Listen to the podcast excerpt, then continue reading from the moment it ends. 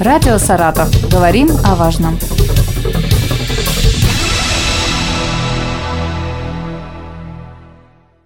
Здравствуйте, у микрофона Елена Тёмкина, Юлия Викторовна Пономарева, начальник управления по делам ЗАГС правительства Саратовской области в нашей студии. Здравствуйте, Юлия Викторовна. Здравствуйте, Елена, здравствуйте, уважаемые радиослушатели. Продолжаем тему Победы, тему Великой Отечественной войны. Мы уже с вами однажды похожую тему брали, говорили о рождаемости послевоенной. Вот сегодня хотелось бы поговорить о периоде тяжелом для нашей страны, периоде Великой Отечественной войны. Есть ли данные у вас? Конечно, данные есть, причем очень интересно. Нам же всегда кажется, что в это время, ну, по сути, никто не рождался, никто не женился, да, потому что, конечно, вся страна была нацелена на защиту.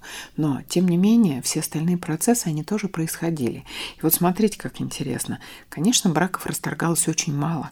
Всего, вот по нашим данным, с 41 по 45 год, то есть вот за период именно Великой Отечественной войны, было расторгнуто 637 браков.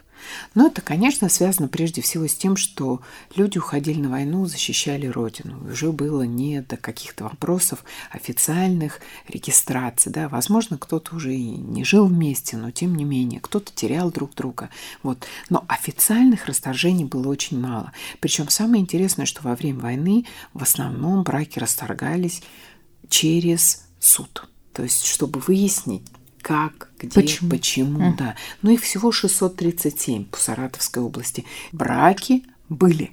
Их было не так много. Вот если брать официальную статистику, которая у нас тоже посчитана, по крайней мере, регистрации браков официальных в органах ЗАГС, их 5565. То есть люди все-таки, несмотря на тяжелые условия жизни, никто не отменял любовь и никто не отменял регистрации. Я специально перед нашей передачей полистала книги, мне было интересно опять в памяти освежить то, что я уже видела.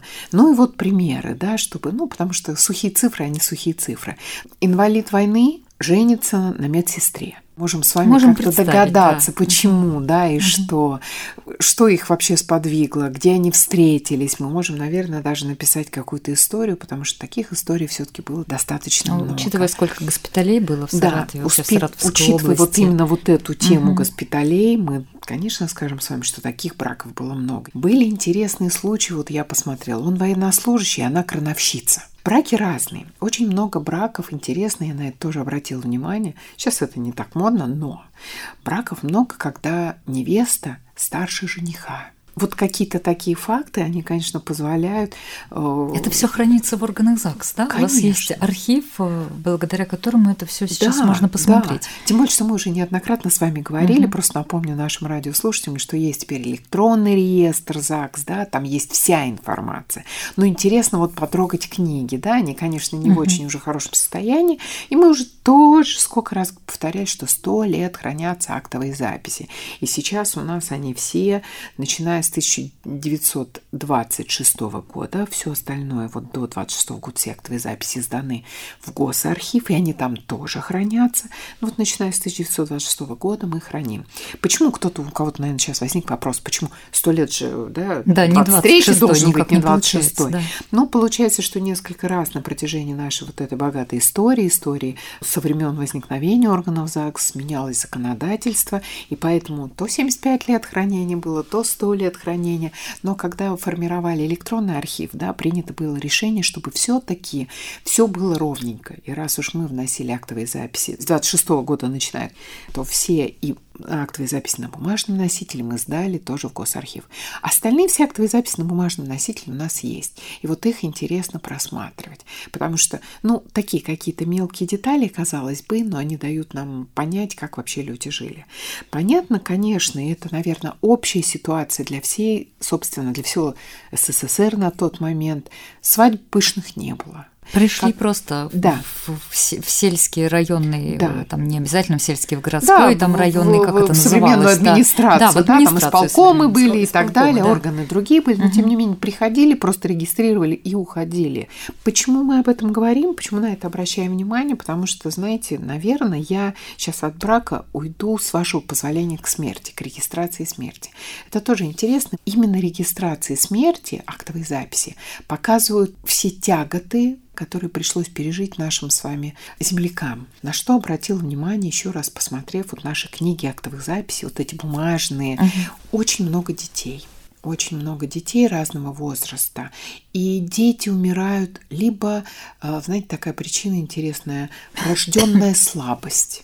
То есть уже Нечем было питаться. Да, истощенный организм матери и вот эта угу. вот врожденная слабость, много таких детей, рожденных, которые не доживали до года, например, или там до полутора лет. Очень много историй, которые связаны, ну, например, с воспалением легких, да, угу. потому что я думаю, не, не хватало лекарственных э, препаратов. Есть истории, когда осколочные ранения. Видимо, это вот то, бомбёжки, о чем говорили, да. бомбежки, это коснулось Саратова, осколочные ранения. Интересные актовые записи, ну, интересные с точки зрения, конечно, именно истории, да, когда просто стоит имя Николай, примерный возраст какой-то, причина смерти. Что за Николай умер, никто не да, знал, никто да. не знает, да.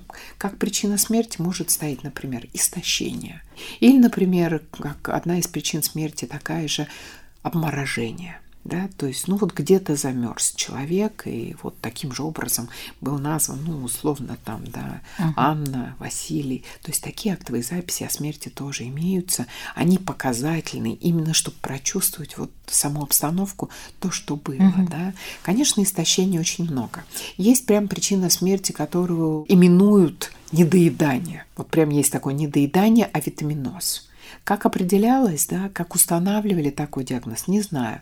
Но самое интересное, что вот в этих книгах актовых записей даже в соответствии с законодательством сохранены вот эти медицинские справки о смерти, да, то есть сам документ, сейчас он хранится у нас недолго, мы его угу. уничтожаем, основание, а там вот он сохранился, и вот эти документы времен Великой Отечественной войны, они все, и справочки о смерти, они тоже прям приклеены вот к этой актовой записи о смерти, о регистрации смерти. Вот такие факты. Что касается смертей, 18 972 это та цифра за 5 лет, я еще раз напоминаю, да, то есть если uh-huh. вы хотите понять, сколько было зарегистрировано, было зарегистрировано вот такое количество, делим на 5, но, соответственно, получается где-то порядка там около 4 тысяч, да, в год регистрировалось смертей. Это, с одной стороны, меньше, там кто-то сейчас скажет, сейчас больше регистрируем, но мы не должны забывать, что огромное количество наших земляков все-таки ушли на фронт и они погибали там, и смерть фиксировалась там. По месту да? гибели. По месту угу. гибели, не здесь.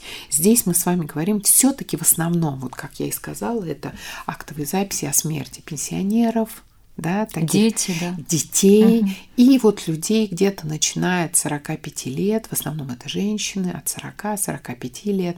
Когда разговаривали с вами про брак, я вот забыла сказать, что ведь в годы войны и после войны была такая графа, в отметках писали, Например, фактическое проживание в браке. В отметочках писали, ну, например, находятся в браке фактическом с 1940 года. Например, в 1944 только зарегистрировали этот брак. То есть это можно было сделать? Это можно было, mm-hmm. это особенность именно вот э, военных лет. У нас сейчас тоже ведь, э, вот вы говорите, приходили зарегистрировать отношения, там, естественно, без каких-то свадеб, без торжеств. А ведь сейчас вот, когда вся началась история с мобилизацией, тоже к вам приходят теперь люди по-скромному, да, там в военной форме молодые По-скромному, люди. а потом, вы знаете, очень много чудесных историй на самом деле. Вот при мне была такая же чудесная история, мобилизация, это когда все только началось, мы помогали порой добраться женихам и невестам. Мы, угу. Я имею в виду правительство, да, мы там министр один отвечал за женихов, из разных за невест, регионов, или, да, или наоборот, из угу. разных регионов у нас здесь были мобилизационные пункты. Сам процесс, он был налажен, кстати, очень часто мне приходилось с ними общаться, потому что порой приходилось их забирать там на своей личной машине. Я говорю это не, не потому, что это моя работа. Я могла за это время, пока мы ехали, например, да, пообщаться uh-huh. и поговорить. Было очень интересно, например, когда я везла жениха, невеста у нас была уже на месте, у них, оказывается, есть ребенок, они не в браке, но она решила вместе с мужем зарегистрировать брак.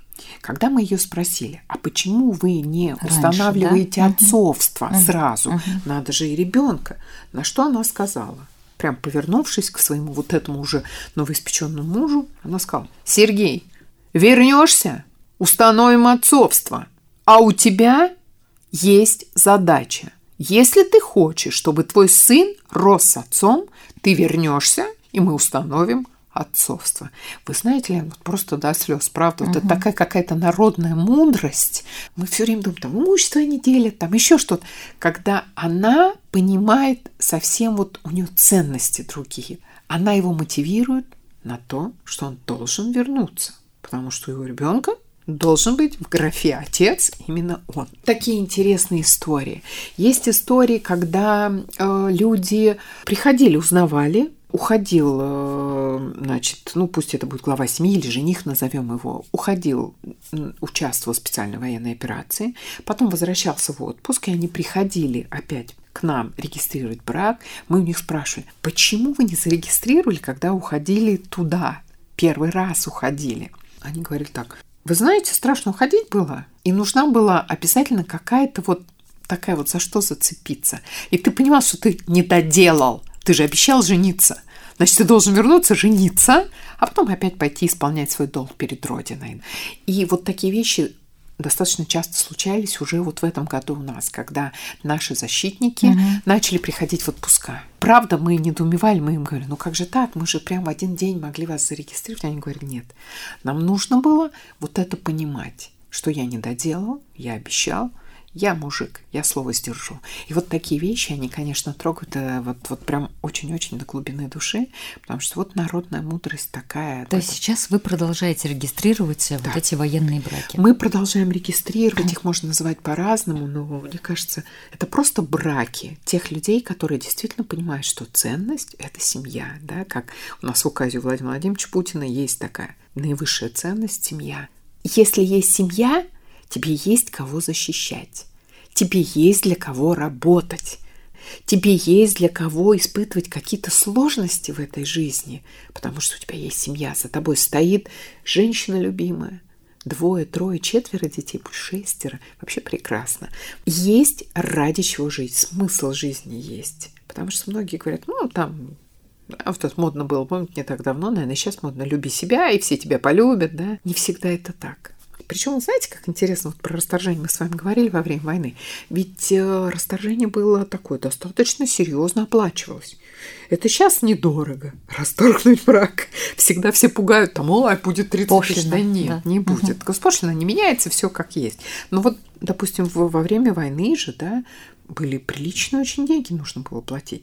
Нужно было платить от 500 до 2000 рублей. Это много чтобы развестись. Да. Может быть, поэтому мало было разводов? Я думаю, мало было даже не поэтому, а потому что все-таки людям было не до этого. Это вот то, что касается происходящего во время войны, и то, что можно увидеть в наших актовых записях, вот этой вот нашей специфики, которая помогает нам посмотреть еще на историю нашей губернии вот еще немножко с другой стороны. Это очень полезно, между прочим. Да, да. Ну что, дорогие радиослушатели, если у вас есть вопросы, вы нам пишите. Интересна ли вам эта тема, неинтересна, мы продолжим. Спасибо, Юлия Викторовна, вам большое. Может быть, кто-то услышит, принесет вам какие-то интересные а, документы, которые сохранились дома. Я думаю, это интересно будет. Мы, мы только за, и даже, мы, даже больше скажу, я прошу вас это сделать, если у вас есть интересные документы, интересные истории, пожалуйста. Мы есть в соцсетях, у нас есть сайт, открывайте, пишите нам, мы готовы ответить. А можете лично мне писать. Способов очень много. Да, Юлия Пономарева ищите, да. Вот, и мы готовы, готовы вас с вами встречаться, разговаривать, ваши истории. Это здорово, это интересно. И потом мы их озвучим. Мы их озвучим с Еленой, я думаю, это будет тоже интересно. Я обещаю. Да? Спасибо вам огромное, Юлия Викторовна. Спасибо, Елена, большое. Юлия Викторовна Пономарева, начальник управления по делам ЗАГС, была сегодня в нашей студии. Благодарю. До свидания. Радио «Саратов». Говорим о важном.